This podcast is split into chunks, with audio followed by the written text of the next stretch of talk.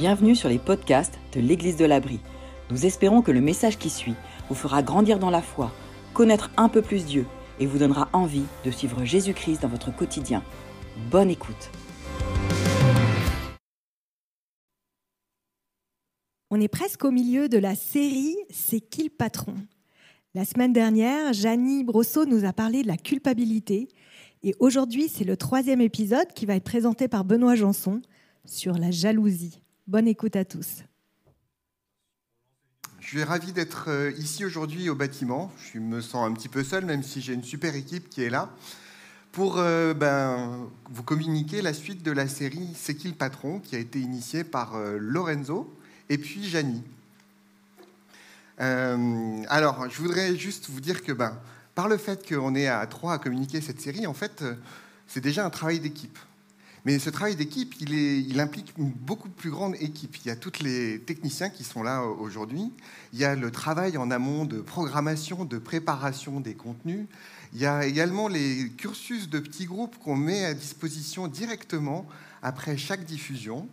Et euh, je vous invite vraiment à aller les voir. Alors vous pouvez les utiliser bien sûr dans le cadre de vos petits groupes, mais c'est aussi des supports qui peuvent vous aider à aller un peu plus loin dans la, euh, dans, les idées qu'on développe ici. Et si vous aimez ces idées, vous avez peut-être envie de vous, les de vous les approprier plus en profondeur. Alors vous pouvez utiliser par exemple ces cursus de petits groupes également pour faire ça en, famille, en couple, en duo. Si vous avez un duo, vous savez ce dispositif qu'on a initié cette année où il y a deux personnes qui se mettent ensemble pour, pour cheminer ensemble juste à deux.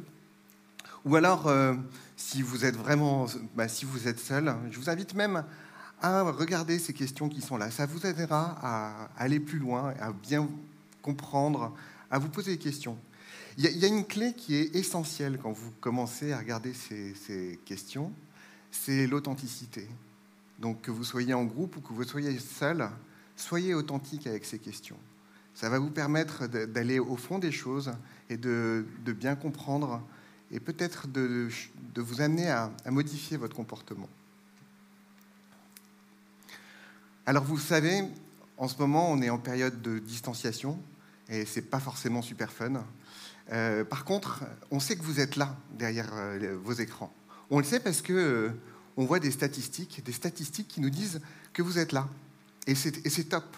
Et je voudrais vous remercier pour ça parce qu'en fait, c'est parce que vous êtes là que ça fait sens ce qu'on fait ici c'est parce que vous êtes là à regarder que ça nous motive. On se dit, bah, tiens, super, on fait ça pour des, pour des gens qui, reviennent régulièrement. Donc on est sur euh, les réseaux sociaux Facebook et YouTube. Et c'est par le biais des réseaux sociaux que j'aimerais commencer aujourd'hui mon introduction sur le message d'aujourd'hui. Alors, ma première expérience de réseau social, de réseau social, c'était avec Facebook. Je m'y suis mis plutôt sur le tard.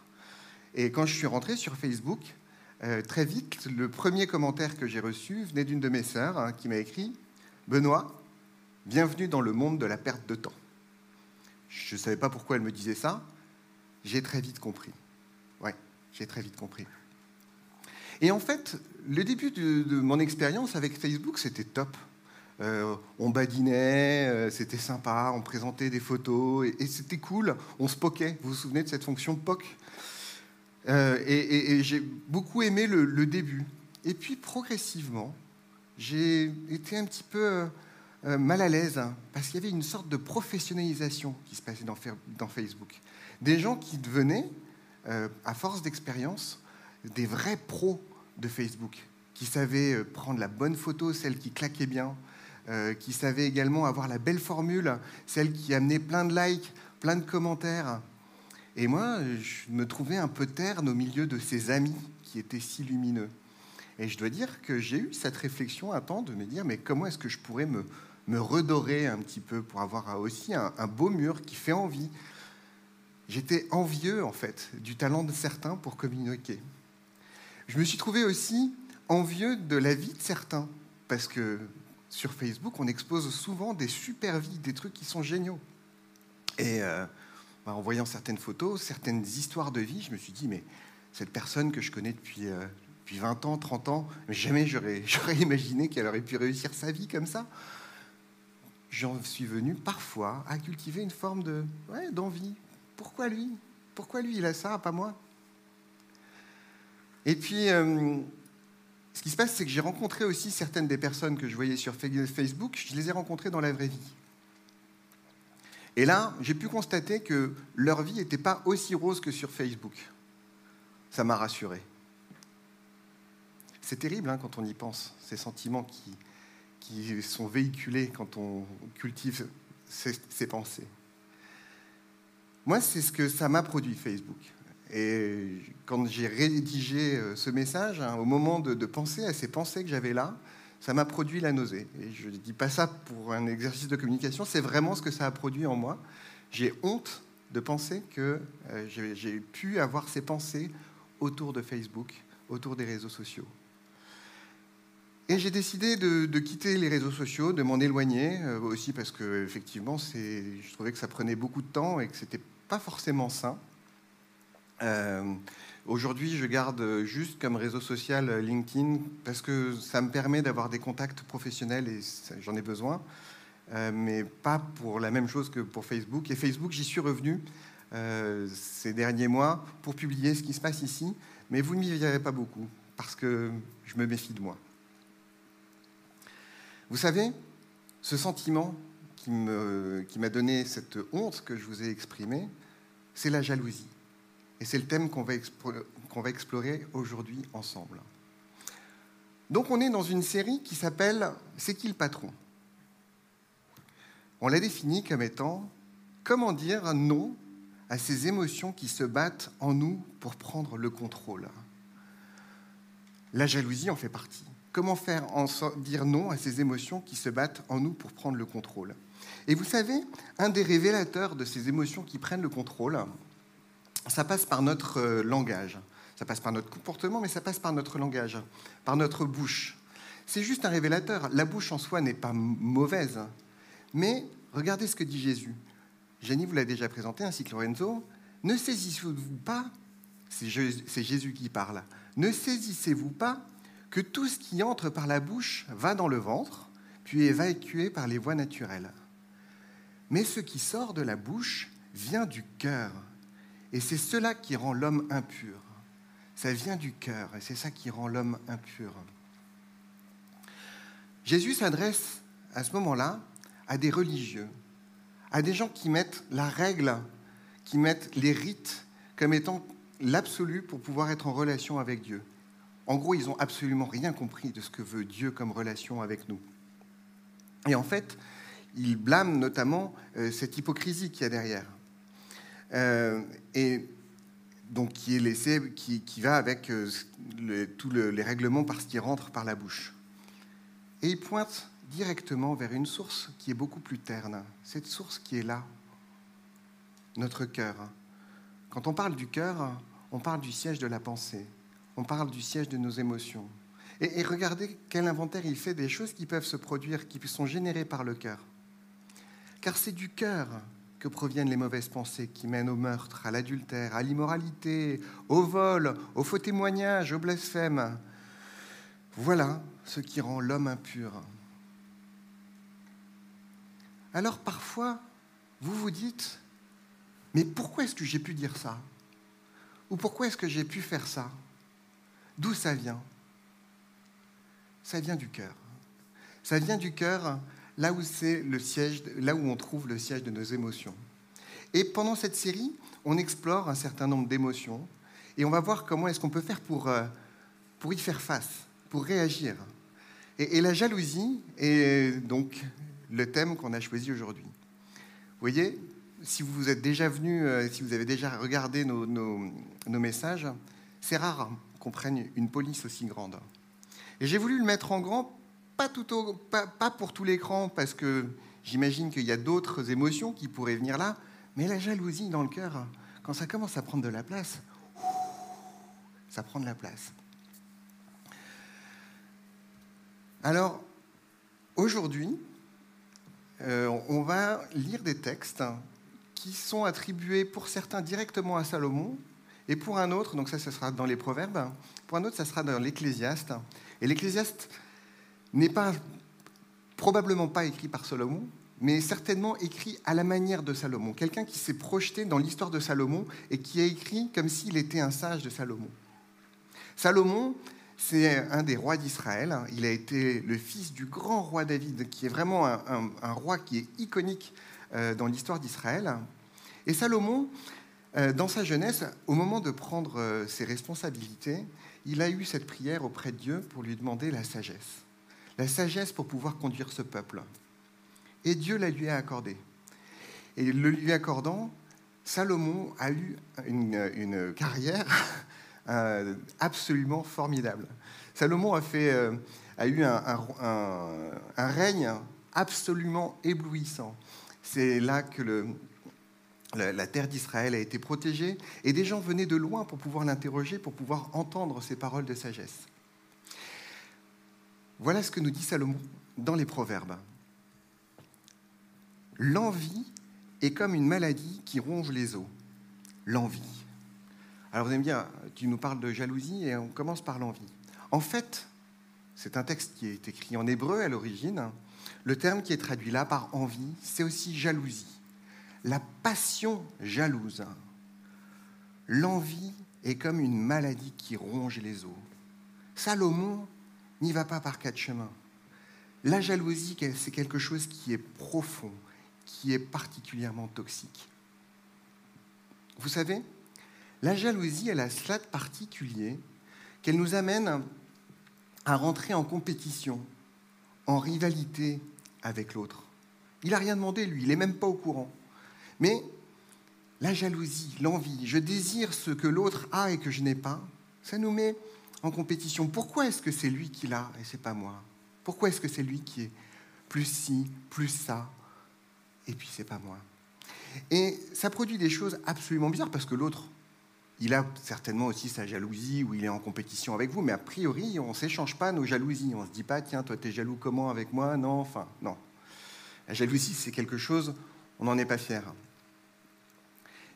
Mais la jalousie peut déteindre sur notre comportement. Elle peut déteindre, par exemple, quand euh, on se trouve en avant par rapport à la personne qui est derrière nous, ou au-dessus. On a mieux réussi dans un domaine. On est plus riche si c'est ça qui est important pour nous. Waouh, super Ou on est plus diplômé, ou on a un poste qui est plus prestigieux et on regarde l'autre. Et euh, ça peut nous amener à avoir une forme d'arrogance. Alors après, quand on est en plus hypocrite, on arrive à emballer ça par de la, fausse modestie et tout ça. Mais il y a quand même ce petit regard un petit peu suffisant. Hé, eh, j'ai été eu, mon bonhomme, c'est moi qui suis devant. Ou alors, à contrario, la jalousie, elle peut nous amener dans l'autre euh, effet inverse. L'autre nous est passé devant, l'autre a eu mieux. Et là, ça nous ronge les sangs. Et là, on, sera prêt peut-être à, euh, à, mettre des pots de banane euh, sur son chemin, juste pour pouvoir avoir peut-être une chance de repasser devant. Vous voyez, la jalousie, elle, nous amène un comportement très propre. Ce qu'on va essayer de faire, du coup, ce que je vous suggère, c'est tuons la jalousie.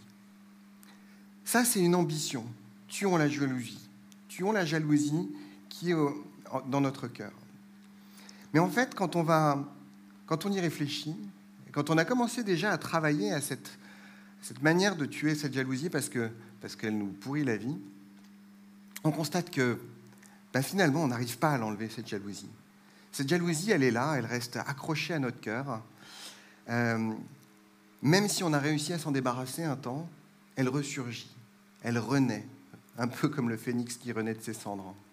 Alors, plutôt que de tuer la jalousie, on va revoir nos ambitions à la baisse. Et voilà ce que je vous propose. La jalousie n'est pas un problème à régler on va prendre pour, euh, euh, pour certitude qu'on n'arrivera pas à le régler. C'est un problème à gérer. En fait, quand on a un ennemi en face de nous, il vaut mieux bien l'évaluer. Aujourd'hui, notre ennemi, c'est la jalousie. Et croire qu'on peut être plus fort que la jalousie et qu'on va arriver à régler ce problème, finalement, nous rendrait plus faibles. Non, on va savoir, on va admettre pour nous que la jalousie, c'est un problème qu'on a à gérer aujourd'hui et qu'on aura encore à gérer demain, et certainement encore pour longtemps. La jalousie est un problème à gérer. Et ce que je vous propose aujourd'hui, c'est qu'on utilise un des outils que donc, le livre de l'Ecclésiaste nous donne, hein, écrit à la manière de Salomon. Et vous m'en voudrez pas si parfois je dis Salomon écrit. C'est pas lui, probablement qu'il écrit, mais c'est euh, à la manière d'eux. Euh, et on va donc explorer dans l'Ecclésiaste une image qui nous est donnée par son auteur. Une image à laquelle on va pouvoir se rattacher mentalement. Vous savez, on a un ennemi, cette jalousie, et cet ennemi, il est émotionnel. C'est difficile à attraper une émotion, c'est difficile à gérer une émotion. Par contre, on peut mettre en place des mécanismes en avance. Et c'est ce que je vous propose de faire aujourd'hui, c'est de réfléchir à cet ennemi, de projeter une image dessus. On va s'attacher à une métaphore que nous donne euh, l'Ecclésiaste. Et en s'attachant à cette métaphore, on saura identifier la jalousie quand elle va poindre. Et on saura aussi comment réagir face à cette euh, jalousie. Voilà ce que nous dit l'Ecclésiaste. J'ai vu que tout travail et tout succès d'une œuvre ne sont que jalousie de l'homme à l'égard de son prochain j'ai vu que tout travail et tout succès d'une œuvre, vous vous rendez compte? C'est l'activité d'une vie. Tout activisme ne sont que jalousie de l'homme à l'égard de son prochain. Ce qui est étonnant, c'est que Salomon écrit ça il y a déjà 3000 ans. On voit qu'en fait, l'humanité, elle ressemble déjà à ce qu'on vit aujourd'hui. Parce qu'en fait, oui, c'est quelque chose qu'on voit derrière l'activité, derrière les accomplissements, il y a toujours une jalousie, quelque chose qu'on veut montrer. On veut se le prouver à soi, et quand on veut se le prouver à soi, c'est peut-être qu'on a envie de se le prouver à quelqu'un d'autre. Il poursuit. Ce n'est encore là, ce n'est encore là que futilité. Ça ne sert à rien. Tout à l'heure, on verra aussi, c'est dérisoire, c'est futilité. Et voilà cette image, cette métaphore qu'on va qu'on va garder, que je voudrais que vous puissiez ancrer dans votre, dans votre esprit quand il s'agit de jalousie. Ce n'est là que futilité et poursuite du vent. Poursuite du vent. Vous savez, j'ai grandi euh, en bord de mer et donc je pouvais aller euh, euh, me promener sur des plages de sable fin à perte de vue et à des endroits où en fait c'était la fête du vent. Le vent, c'est quelque chose de transparent et de très puissant. Mais essayez de suivre le vent. Vous verrez déjà qu'il vous mène euh, un jour dans une direction, un jour dans une autre direction. Et puis quand vous faites un pas dans une, dans une direction, bah, vous, vous n'êtes toujours pas arrivé. Il vous fait faire un autre pas. En plus, le vent va très vite. Vous n'arrivez jamais à en rythme. Là, je vous parle de l'émotion que nous produit le vent quand on y réfléchit, quand on réfléchit à cette expérience qu'on fait avec le vent. Je ne parle pas en scientifique. Aujourd'hui, on sait faire des belles cartes de vent. On comprend d'où ça vient et où ça va, pourquoi ça fait ça. Mais là, je me place dans, notre expérience humaine, l'expérience de l'auteur de l'Ecclésiaste, qui dit, voilà ce vent, il nous emmène quelque part. Autant courir après, ça sert à rien, c'est futile.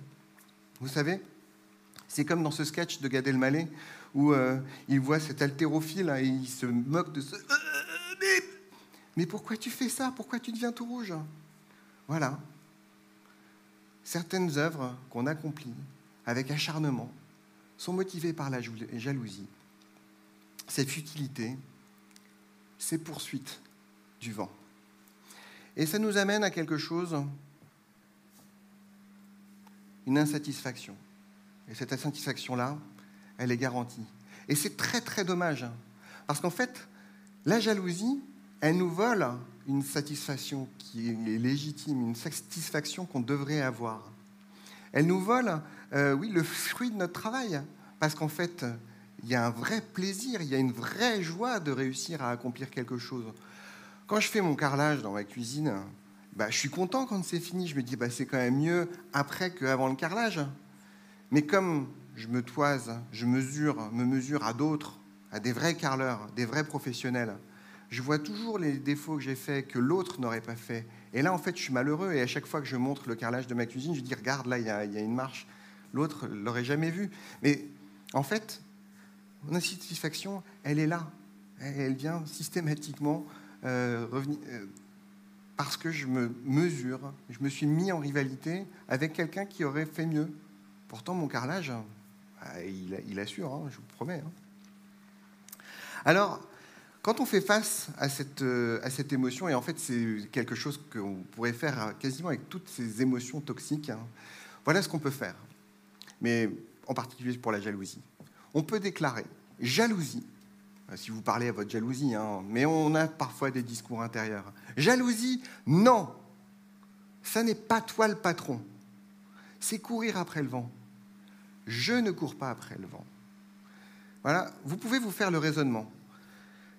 Donc là, jalousie, non, c'est pas toi le patron, là c'est l'injonction, là c'est pour... Mais rappelez-vous, la jalousie, c'est courir après le vent. Réfléchissez à ce que c'est que de courir après le vent. Et une fois que vous y aurez réfléchi, cette conclusion va s'imposer à vous. Je ne cours pas après le vent. C'est inutile. C'est quelque chose qui ne m'apporte rien. Le fait de prendre conscience que la jalousie nous amène dans le mur, est quelque chose qui peut nous amener dans un autre travers. C'est ce que l'Ecclésiaste devante ce deuxième travers. Regardez. Celui qui se croise les bras est un insensé, il se détruit lui-même. Autrement dit, il est légitime d'avoir des, euh, des, ambitions, il est légitime de faire de l'activité, et l'auteur de l'Ecclésiaste, si il se réfère à Salomon, il se réfère à quelqu'un qui a une vie extrêmement remplie, qui a accompli d'énormes choses. Et d'ailleurs, dans l'Ecclésiaste, l'auteur dit J'ai réalisé plein de choses. Donc, ce n'est pas un réquisitoire contre l'activité. Par contre, parce qu'en. Et surtout, il dit que c'est insensé de ne rien faire. Et c'est d'ailleurs un message qui est tout à fait biblique et qu'on retrouve dans le Nouveau Testament, que celui qui ne travaille pas ne mange pas non plus. Euh, on a besoin d'activité, c'est quelque chose qui est nécessaire pour notre bien-être. Mais voilà comment est-ce qu'il rééquilibre les deux. Il vaut mieux une main pleine de repos que deux mains pleines de labeur, que de courir ainsi après, après le vent. Il revient encore sur cette image de courir après le vent, mais il insiste aussi sur cette première main qui peut être pleine de repos. Et cette main pleine de repos, vous savez, c'est la tranquillité, c'est le contentement, c'est la paix. C'est ce que vous vous autorisez le soir en vous disant ça y est, je rentre à la maison, je lâche tout, je passe du temps avec mes enfants. Ce week-end, je passe du temps avec mes enfants, je fais mon jardin, pas parce que c'est une activité de plus dans, mon programme, mais parce que c'est quelque chose qui me détend et qui me fait du bien. Euh, et il y a cette invitation à savoir balancer cette, cette main qui est pleine de repos plutôt que d'avoir deux mains pleines de labeur qui sont là juste pour pouvoir prouver à l'autre que, que, je fais beaucoup. en fait, le raisonnement qu'il y a derrière cela, le raisonnement que fait Salomon, c'est s'appuyant sur le fait qu'on a toujours envie de plus, de plus mieux. S'appuyant sur en fait cette, cette idée que le mieux pour nous, c'est d'avoir plus, d'être plus diplômé, d'avoir plus d'argent, d'avoir une plus belle voiture, une plus belle femme, d'avoir plus de pouvoir, d'être plus haut dans la société, d'avoir plus de responsabilités, d'être plus grand.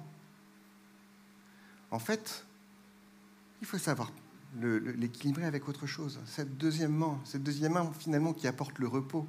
Parce que quelle est finalement la, source du bonheur? C'est la paix. Et, et, cette paix, on l'a pas si on ne se l'autorise pas, si on continue sans cesse à laisser le labeur prendre la place de cette paix. Alors voilà comment on pourrait euh, euh, euh, synthétiser le raisonnement de, de l'Ecclésiaste. Mieux vaut moins quand ça amène au contentement. Mieux vaut moins quand ça amène au contentement. On a plutôt l'habitude d'entendre mieux vaut plus. Mais là, c'est mieux vaut moins. Si c'est le contentement qui est là derrière. C'est juste faire en sorte que la jalousie et l'activisme qui va derrière la jalousie ne viennent pas quelque chose qui vienne détruire hein, finalement ce qui est de plus précieux chez nous. Regardez, l'Ecclésiaste continue avec ce texte. J'ai encore constaté une autre chose dérisoire sous le soleil. Voilà un homme seul qui n'a personne avec lui, ni fils ni frère. Alors, à l'époque, on pouvait pas, euh, euh, une femme ne pouvait pas hériter. Donc, si un homme n'a ni fils ni frère, il n'a personne à qui léguer ses biens. Et voilà ce qui se passe. Et pourtant, il travaille dur, sans jamais s'arrêter. Jamais ses yeux se rassasient de richesse. C'est quelque chose de, dingue. Il, travaille, il travaille sans cesse, mais il ne sait, pas, pourquoi il travaille. Euh, juste, il amasse, il amasse. Pour qui? Bah, À un moment donné, sa vie se finira, il n'aura personne à qui la léguer. Pour qui donc est-ce que je travaille si dur? Pour qui est-ce que je me prive de bonnes choses? Se dit-il. Cela aussi, c'est dérisoire. C'est une bien mauvaise affaire. Pour qui est-ce que je me prive de bonnes choses? Pour qui est-ce que je fais tout ça? Est-ce que c'est pour euh, ma sœur, mon frère, pour lui montrer que moi je suis mieux, j'avance plus vite, je réussis mieux Est-ce que c'est pour mon père, ma mère, pour mon collègue Pour euh, montrer que, ouais, j'y arrive, moi je suis quelqu'un Pour qui? C'est absolument dramatique et c'est ce, que cet homme, ce dont cet homme se rend compte. C'est dramatique pour lui. Mais si vous êtes aussi dans cette situation, c'est dramatique pour vous aussi de courir après le vent. Accrochez-vous à cette, idée que la jalousie, l'envie, la convoitise, la comparaison avec l'autre, c'est une poursuite du vent. Ça, ça n'amène à rien. Alors, juste deux petites formules. Vous ne deviendrez jamais celui pour qui vous êtes né, celui pour qui vous êtes destiné, si vous pensez que vous avez une destinée. Vous ne deviendrez jamais celui-là tant que vous chercherez à vous comparer aux autres. Ça ne mènera à rien. Et si vous êtes chrétien, si vous croyez qu'il y a un Dieu, un Dieu qui est personnel un Dieu qui est en relation avec vous,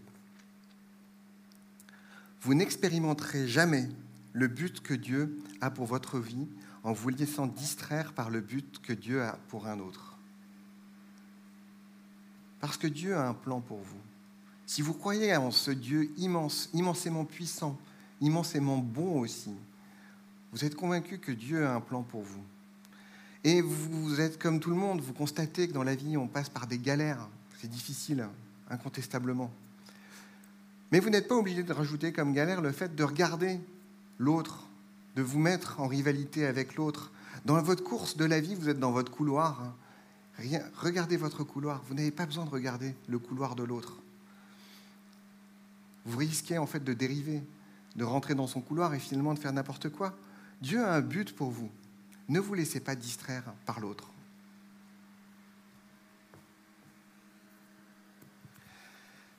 Je voudrais témoigner dans le cadre de, ce message quelque chose de personnel, euh, mais qui peut avoir, euh, voilà, il y a qui peut avoir une, incidence sur notre Église. Vous savez, quand, j'ai accepté, quand j'ai accepté, de, prendre cette responsabilité de pasteur principal de cette Église, euh, qu'on le veuille ou non, c'était c'était un honneur, c'était qu'on me fasse confiance en fait pour conduire cette église, je trouvais ça formidable. Pourquoi? Parce qu'en fait, je trouve cette église formidable. On, a emménagé avec la famille, on s'est déraciné de là où on était il y a 18 mois pour venir dans l'abri.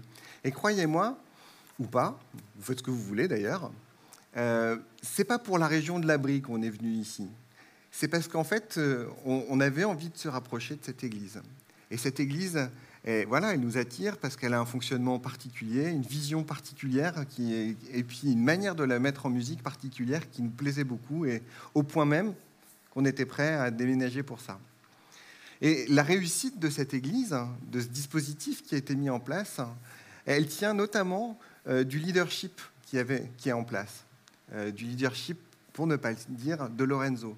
C'est une œuvre collective, cette réussite mais c'est un collectif qui a été animé par quelqu'un d'extrêmement talentueux. Et prendre la suite de, quelqu'un dans un poste, vous savez, quand on est dans le monde de la comparaison, dans le monde de la jalousie, euh, on a toujours intérêt à prendre le poste de quelqu'un qui l'a mal endossé, qui l'a endossé de manière médiocre. Mais là, ce n'est pas tout à fait le cas, voyez-vous.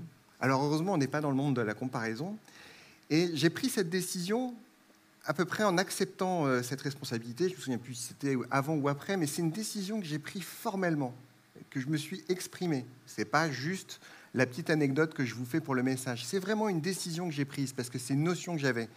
Je n'avais pas en tête la formule que je vous ai donnée de Salomon, euh, euh, cette poursuite du vent, mais j'ai pris cette décision que je m'interdirais de me mesurer à Lorenzo. Je ne suis pas là pour ça.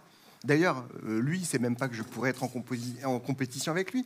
Mais vous savez, il y a cette tentation qui pourrait être forte. C'est logique. Je passe derrière quelqu'un d'autre, j'ai envie de me comparer à lui. Et je me le suis interdit. Je me suis interdit euh, déjà pour moi, pour me bien sentir, hein, euh, pour l'amitié que j'ai pour Lorenzo, pour Lorenzo lui-même, pour, euh, pour l'équipe aussi, et puis pour, pour l'Église. Parce qu'en fait, si je commençais à rentrer dans cette rivalité, bah, ça se passerait mal. parce que Lorenzo, il a plein de dons, il est talentueux, il y a plein de choses qu'il fera euh, toujours mieux que moi, et il y a des choses que je ferai mieux que lui. Et vous savez quoi Je ne cherche pas à identifier lesquelles c'est, parce qu'en fait, j'ai décidé que je m'en fichais. Et, euh, ça me rend libre. Ça me rend super libre de, de, vivre en fait cette position et de la vivre bien, de la vivre avec euh, plein d'oxygène. Et notamment, ça me rend libre de quelque chose que si j'avais mis comme obstacle la jalousie ou la, comparaison, euh, on ne pourrait pas en bénéficier. En étant libre de cette comparaison, en refusant cette comparaison de prendre racine, je m'autorise simplement à écouter les conseils de Lorenzo. Si j'étais dans, dans cette rivalité, dans la compétition, je chercherais à m'en éloigner. Or, Lorenzo, il a de l'expérience, il a un feeling de dingue pour ce genre de, pour, pour, pour, pour tout ça. Il a, il a, une compréhension de l'Église de l'abri qui est super. Eh ben, je serais fou en fait de me priver de ses conseils. Et en fait, me laisser entraîner par la jalousie, ça me priverait de toutes ces ressources et ça priverait l'Église de ça. Donc, je tenais en fait à vous témoigner de ça. Euh, j'ai pas l'habitude de me donner un exemple positif, mais, mais, c'est vraiment une décision que j'ai prise. Et je voudrais vous le dire pour que vous le sachiez, pour que vous puissiez aussi me le rappeler, parce que je sais que la tentation, elle est là, elle est là tout le temps. Et euh, c'est pas parce qu'on a décidé, je vous ai dit, la jalousie, elle revient. Euh, il faut que je, chaque jour, que je me répète que non, j'ai pas de rivalité avec, euh, avec Lorenzo. On va reprendre euh, le texte qui était dans les proverbes. L'envie est comme une maladie qui ronge les os. En fait, c'est la deuxième partie d'une phrase. Un cœur paisible contribue à la vie du corps. L'envie est comme une maladie qui ronge les os. Il y a cette opposition entre l'envie qui est corrosive et le cœur paisible, la paix. Je le répète, la paix, c'est ça qui, fait, qui nous rend heureux. La paix avec soi-même, la paix avec l'autre, la paix avec Dieu. Renoncer à sa paix, c'est renoncer à son bonheur. C'est accepter de devenir malade. Un cœur paisible contribue à la vie du corps. C'est marrant comment euh, Salomon associe ça même à la vie physique, la paix. C'est ça qui, euh, qui, nous rend heureux, tout simplement.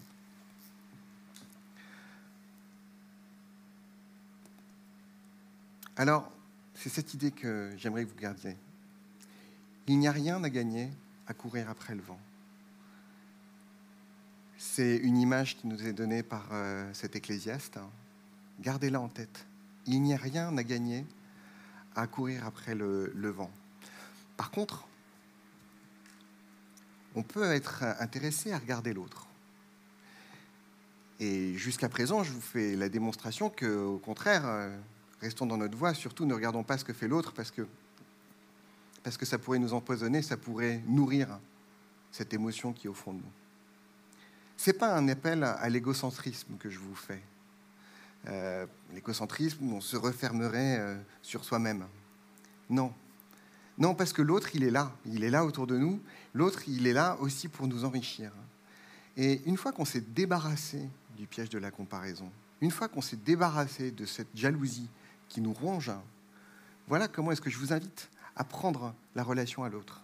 regardez aux autres pour l'inspiration, pas pour l'identification. Parce que l'autre est talentueux. C'est génial de voir à quel point l'autre peut être talentueux. Et il peut vous donner des super idées de choses que vous pourrez plus ou moins reproduire ou pas, peu importe. Cherchez l'inspiration chez l'autre, mais ne cherchez pas à être l'autre, ne cherchez pas à vivre sa vie, vivez votre vie. Quand on fait de la musique, on peut, on peut lire une partition, et ça peut être intéressant d'écouter plusieurs interprétations de cette partition. Et on voit qu'il y a des, des, choses qui sont très belles, mais quand on va le jouer, il faut jouer avec notre cœur. Et c'est pas parce qu'un tel a passé cette gamme très vite que moi je vais arriver à la jouer encore plus vite et je suis plus fort que lui. Non, non, ce que je veux, c'est transmettre ce qu'il y a au fond de mon cœur. Donc, regardez aux autres pour l'inspiration. L'autre est là pour vous montrer. L'autre est là pour, pour, pour, vous inspirer, pour vous montrer par ses dons euh, des, des, des, des, orientations que vous pouvez faire. Mais vous, vous avez un cocktail de dons qui est bien à vous, que l'autre n'a pas. Soyez-en fiers. Vous avez le droit d'être fier de ce qui vous êtes parce que vous êtes une créature merveilleuse. Mais vous n'êtes pas l'autre. Ne cherchez pas à être en compétition avec lui. Autre chose. Comptez vos bénédictions pas celle de votre voisin. Parce qu'en fait, si vous regardez votre vie sous cet angle-là, vous verrez plein de belles choses. Vous aurez plein de choses où vous direz, mais, mais j'ai une chance incroyable. Hein. J'ai une chance incroyable. Et c'est légitime que vous regardiez ça. Figurez-vous que cette semaine, alors que j'étais en train de préparer ce, message, j'ai eu une conversation avec une collègue. Elle m'a quasiment dit ça. Non mais tu sais, Benoît, Regarde tout ce que tu fais, regarde tout ce que tu as dans ta vie. Elle m'a fait l'inventaire, je ne voudrais pas vous le faire parce que je ne voudrais pas vous rendre jaloux. mais euh, elle m'a fait cet inventaire de toutes ces choses. Mais, mais qu'est-ce que tu veux aller courir vers autre chose? Tu, tu, risques de te brûler les ailes, ça risque de faire trop pour toi. Qu'est-ce que tu vas y gagner? Regarde tout ce que tu as. Essaie de, bien, continuer sur la voie sur laquelle tu es. C'est déjà génial. Je lui remercie de l'avoir dit. Je la salue d'ici. Donc, si jamais cette tentation de la jalousie monte, devrais-je dire, hein, quand la tentation de la jalousie monte Jalousie, non, ça n'est pas toi le patron. Parce que c'est courir après le vent, et je ne cours pas après le vent. Et ça, c'est quelque chose qui est, encore plus vrai quand on est chrétien. Vous savez, le chrétien, c'est celui qui croit que Jésus est mort pour ses péchés, ressuscité d'entre les morts, et qui veut le suivre. Et cette dernière partie de la phrase est très importante. Et qui veut le suivre? En fait, on pourrait, pour les chrétiens, répondre à, tous les messages de cette série, qui est le patron, en disant, bah, c'est Jésus, puisque j'ai décidé de le suivre. OK? Et en fait, ce qui est super quand on veut suivre Jésus, c'est qu'en fait, c'est, dans le principe, pas compliqué. Il nous a juste dit, aimez l'autre. Et c'est pas une suggestion, c'est-à-dire vous avez ce, pouvoir d'aimer l'autre, ça veut dire de, mettre en œuvre des choses pour le bien de l'autre, de faire à l'autre ce que vous aimeriez qu'il vous fasse à vous. Voilà la relation que Jésus nous propose. Ne vous comparez pas à votre prochain.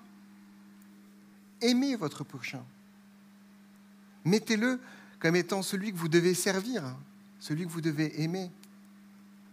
Pas celui que vous devez dépasser, pas celui que vous devez humilier. Aimez votre prochain.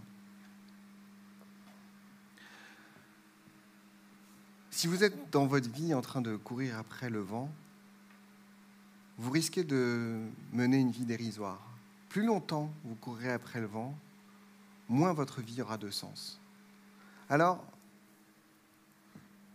ne vous comparez pas à votre prochain, parce que c'est courir après le vent et suivez Jésus et aimez votre prochain. Est-ce que vous savez, la comparaison, pardon, j'ai écrit une belle formule, je voudrais la lire. Voilà. Contrairement à la jalousie, Jésus rendra votre vie meilleure. Et contrairement à la jalousie, le suivre vous rendra meilleur dans votre vie. C'est là-dessus que j'aimerais conclure. Je vous propose qu'on prie. Seigneur Dieu, je veux te remercier pour euh, ce texte ancien qui nous rappelle, depuis 3000 ans déjà, que la nature humaine est ce qu'elle est et qu'elle est tordue dès le départ, que notre cœur cultive des choses qui sont mauvaises, qui nous mettent en rivalité avec les autres. C'est quelque chose qui nous pourrit la vie, qui pourrit la vie des autres. Et euh, Seigneur, je veux te remercier pour, euh, pour cette autre réponse que tu nous donnes. Déjà, cette invitation à, à juste prendre conscience que c'est courir après le vent. Et cette invitation encore plus forte par toi, Jésus, que aimer le prochain, c'est quelque chose qui a bien plus de sens, que c'est quelque chose qui met du sens dans notre vie.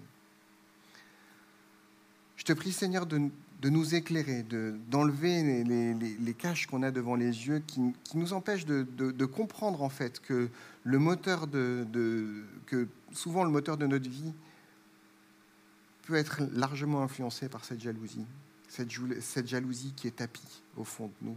Je te prie, Seigneur, de nous aider à la débusquer et à la pointer et à savoir la regarder avec, euh, avec cette volonté de l'écarter loin de nous et de nous concentrer tout simplement sur ce que tu as prévu pour nous, avec les dons que tu nous as faits à chacun d'entre nous. Merci pour euh, cette euh, destination que tu nous donnes en fait, parce qu'en nous aimant, tu nous promets finalement d'avoir une vie qui est remplie, une remplie, même s'il y a des galères, mais tu nous, tu nous donnes en fait cette espérance que cette vie, elle sera remplie de quelque chose qui fait sens. Et je te prie, Seigneur, de nous aider à, suivre le chemin que tu veux que nous suivions. Amen.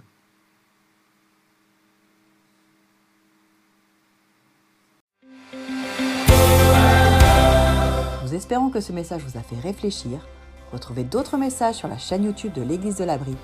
À très bientôt!